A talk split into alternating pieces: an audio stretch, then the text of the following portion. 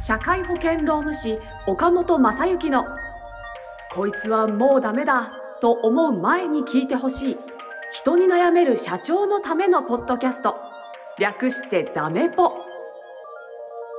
この番組は企業経営の中で必ず訪れる労務の悩みについて社会保険労務士の岡本正幸先生が具体例なども交えながらコミュニケーションと労務の視点で解決策への考え方をお伝えしていく番組です。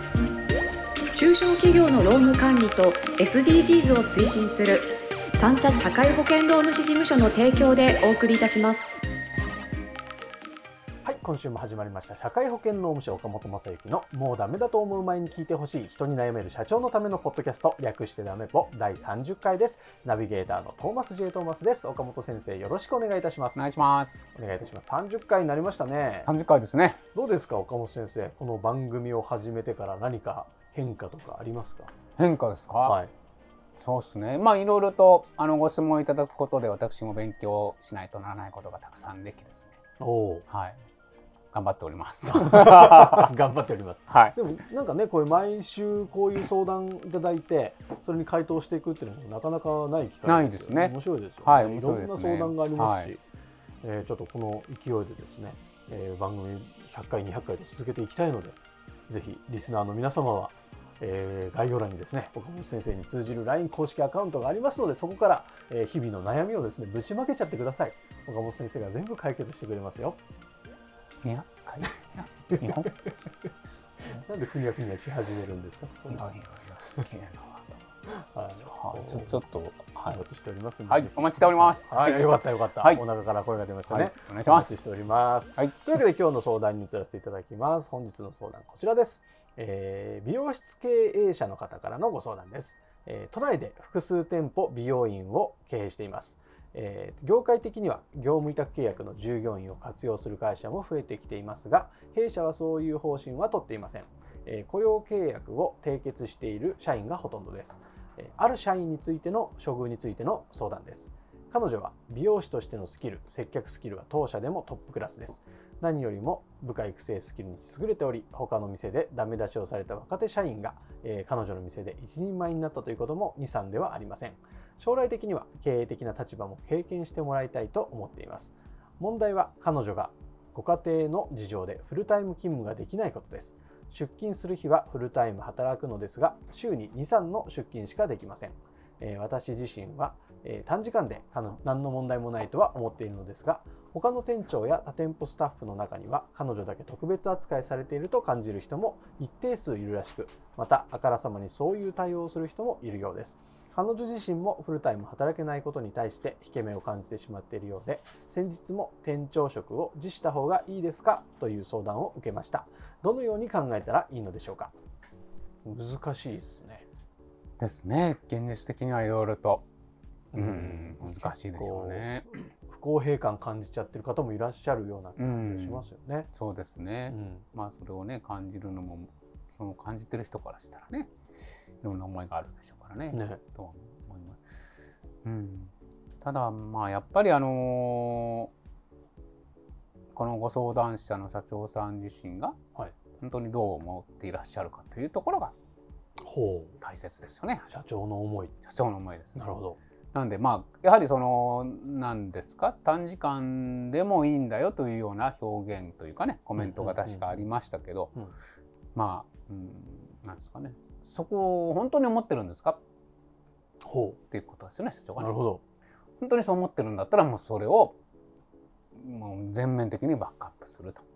なるほいうところですね。ほうほまあ私などというのは代表ですけど、まあ、どこかその、えーまあこれはまあ一一般的に言い過ぎるとよくないんですけど、ど、はいえーいわゆる昭和の世代の働き方を知ってる人間私のような人間とか、ほえー社長さんの中の一部の方とかは、はい。まあそうは言ってもやっぱり時間働いてもらわないとねみたいな。うはいはいはいはい。汗水垂らして働くっていうのも重要だよみたいな、うんうんうんうん。まあそれは全然否定するところではないんですけど、はい。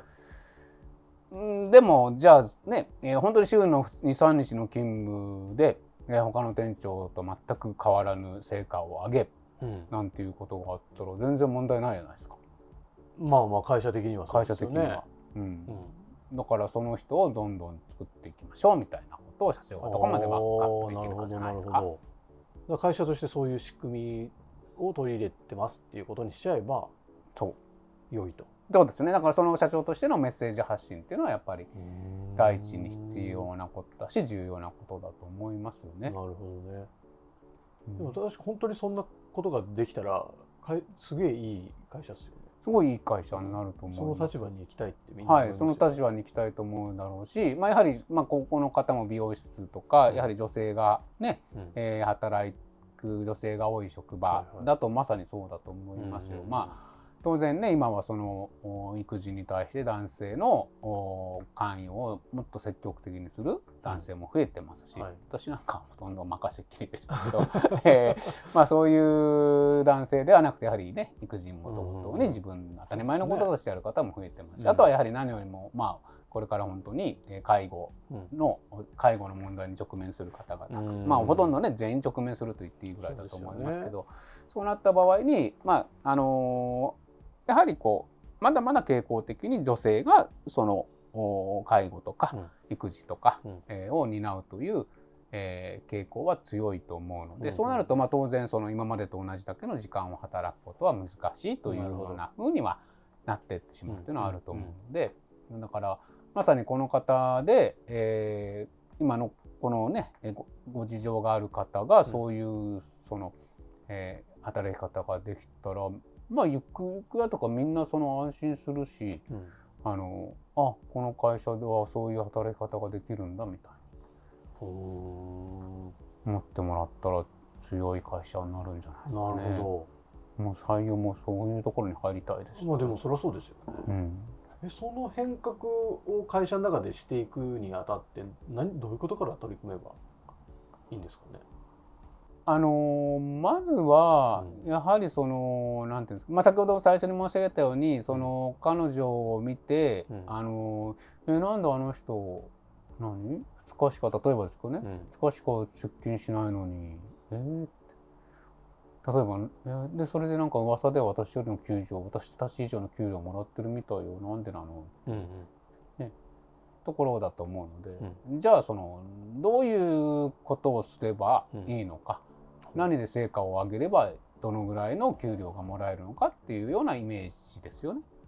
をきちんと作っていくということが必要じゃ分ないかりやすくわかり指やすく標を示すみたいな。そうですね。ほうほうほう。ん、でそれは、えー、と多分この店社長さんも何何店舗もやっていらっしゃるでしょうから、うん。まあ、いきなり全社員までやるという話になるうと、うん。結構むあの大掛かりな話になるしすごいうんうんうん。ただまあ最低でも例えば店長として、うん店長の役割ってまた違うんですよ、違うと思いますし、うん。でさっき申し上げたその、えー、と汗水垂らしてというかやっぱり一定の時間ね、うん。あのまあ、そうは言ってもそのなんていうのか、まあ、いわゆるその、えー、とより時間を短縮して、うん。えー成果を上げましょうっていうことなんですけど、ただその会社の中でされてる業務には、うん。もうある程度これ以上の時間短縮しようがないよみたいな業務もたくさんあると思うんですよ。はいでそこはもう生産性高めるというのは、まあ、多少は余地あるかもしれませんけど、まあ、ただあの、えー絶対にかけなきゃいけませんよみたいなものっていうのは、あの多分あると思うんですね。。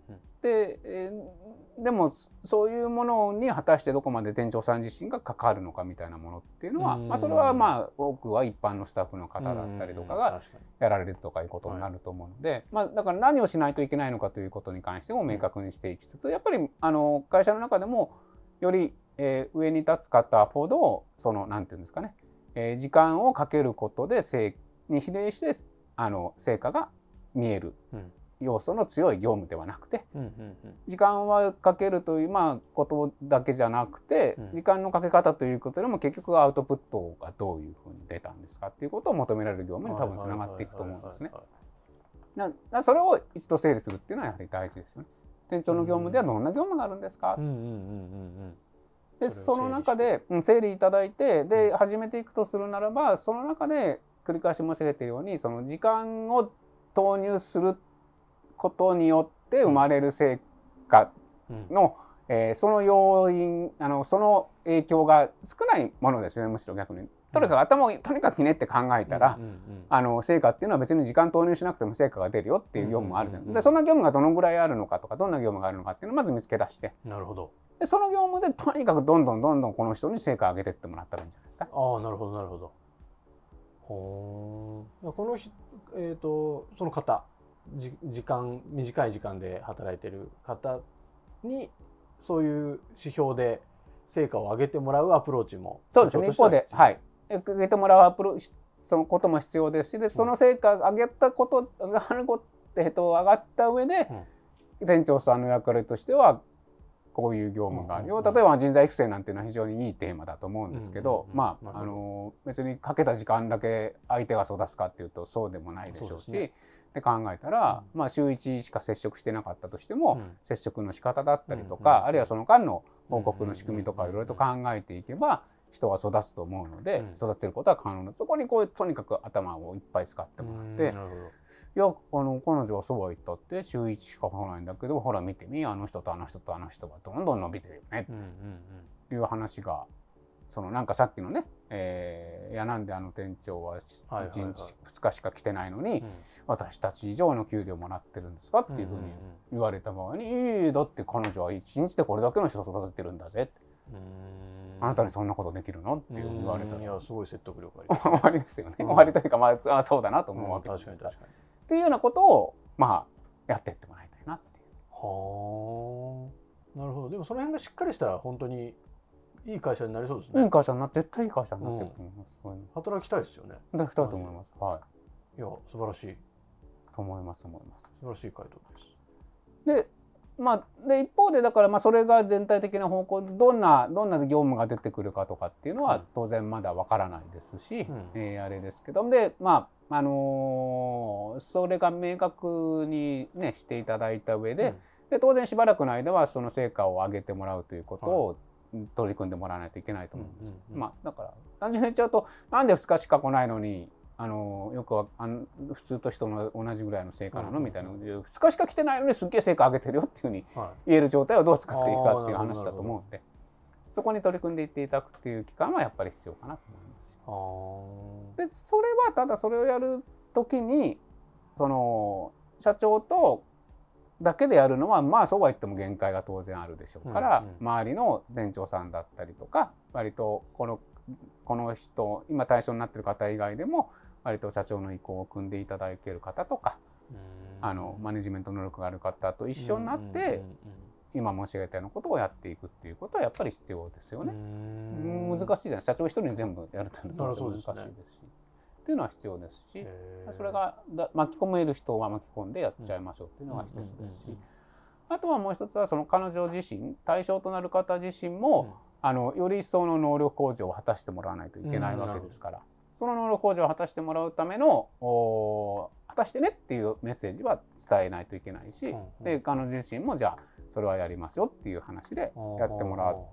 ことは必要かもしれないし、まあ、あとご家庭の事情っていうのはどんなことかわからないんでそれは決してその絶対にそうしないといけないというふうにしちゃいけないと思うんです、うん。でもまあある程度あの、ねえー何か新しい知識を吸収する新しい技能を身につけるっていうのは、えー出社しないでもできることもあると思うので、そういう取り組みをしてくださいねっていうこともやっていったらいいんじゃないですかね。なるほどいやなんかちょっとワクワクしてきますねそんな風に考えるとそうなんですワクワクする状態を作ってもらいたいですねぜ素晴らひしいですね働き方によってはめちゃくちゃ今より稼げるような社員も出てくるかもしれないですし出てくると思いますよ。はいいや新しい形の会社の経営の形態が出来上がるかもしれないですねそうですね。そう面す。白いな方向性が分かると本当考え方としてはあそういうふうにすればいいんだっていうのがなんかちょっと染み込んできていい会になったなとあ、ありがとうございます。はいはい。さすがですあありがとうございます。さあ、えー皆様もいろいろ感じたこととかあると思いますので、えー番組の概要欄にですね、えー岡本先生につながる LINE 公式アカウントの登録用のリンクが貼ってありますので、そちら登録していただきまして、この今日の回答の感想だったり、えーちょっとうちの場合もっとこうなんだけどとか多分あると思いますので、えー気軽にメッセージで送っていただければと思います。あと岡本先生に対するご相談も受け付けておりますので、どうぞご利用をお待ちしております。というわけで最後にロームの豆知識を教えてください。はい、ありがとうございます。えっ、と今日はこれはもう9月の21日ですよね。そうですねはい。ですのでもうなんと9月ももうあとね10日で終わってしまうと。いうことで、はいですので10月になってしまうということで、まああのーあれですよねえっ、とご対お聞きいただいている方で、うん。あれしないといけない方どの程度いるのかは分かりませんしもうすでに取り組んでいると思う方がほとんどかもしれませんけど、あのはい。例のインボイス制度。インボイス来ましたね。インボイスですね。そうだ。インボイスの登録期限が一旦9月30日までそうだもう、はい。あもうやんなきゃ10月から始まりますのでね。ですのであと10日の間で、あうん。のまあ、やらないといけないというふうになってますので、はい。まあ、あとは何ですかね。あの、まあ、そうは言ってもインボイス制度自体は走り始めた後でも、うん。まあ、別に登録ができないというわけではないうんうん。みたいですので、はい。その辺はお知り合いのえー方にご相談いただいて、えー必要があってまだやってない方は、まあ、30週末にやろうと思ってた方はやっていただいた方がいいですし、とは思いますので。なるほど。はい。まあ、ローム、ロームの豆知識と ロームではない。確かにローブではないですが、でも大事ですからね、はい、大事なところえーかなと思いますので。そろそろ動き出した方がいいですよ。皆さんということで、あそろそろというかもうもう動かないとまずいです。ねはい。本。当はね。まずいですよはということですはい。ね。、はい。では、えーそんなところで今日は締めさせていただこうと思います、えー岡本正幸のもうダメだと思う前に聞いてほしい。人に悩める社長のためのポッドキャスト略してダメポ。以上で終了とさせていただきます、えー岡本先生ありがとうございました。ありがとうございました。今週も最後までお聞きいただきありがとうございました。番組概要欄にある三茶社会保険労務士事務所の LINE 公式アカウントから番組への相談や感想扱ってほしいテーマなどをお送りください。些細なことでもお気軽にご連絡くださいませ。それではまたお耳にかかりましょう。ごきげんよう。さようなら。この番組はプロデュースライフブルームドットファンナレーション水野あずさ提供三茶社会保険労務士事務所がお送りいたしました。